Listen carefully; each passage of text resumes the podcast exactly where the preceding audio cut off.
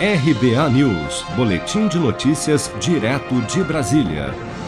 O secretário especial do Tesouro e Orçamento, Bruno Funchal, disse na última sexta-feira, durante uma live promovida pela Genial Investimentos, que a inflação é um problema temporário restrito a este ano.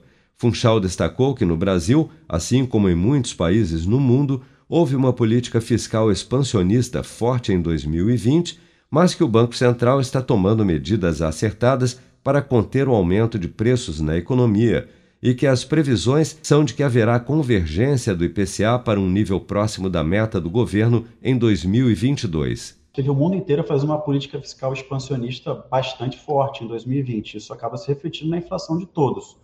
O Brasil, em particular, teve um, choque adicional, que a questão é, é, é hídrica, né? E aí, na própria energia, você tem esse, você tem um efeito que acaba amplificando o, o impacto sobre a inflação.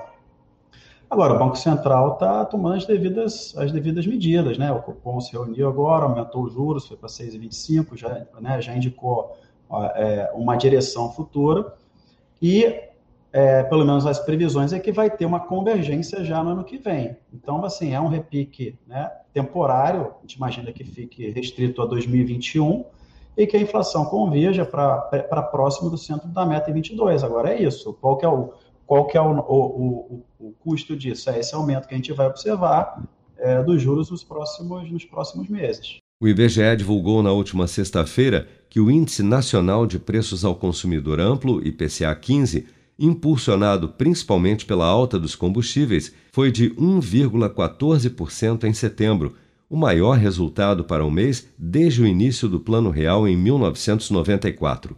Nos últimos 12 meses, o IPCA, que mede a inflação no país, já ultrapassa os dois dígitos com 10,05% no ano. Com produção de Bárbara Couto, de Brasília, Flávio Carpes.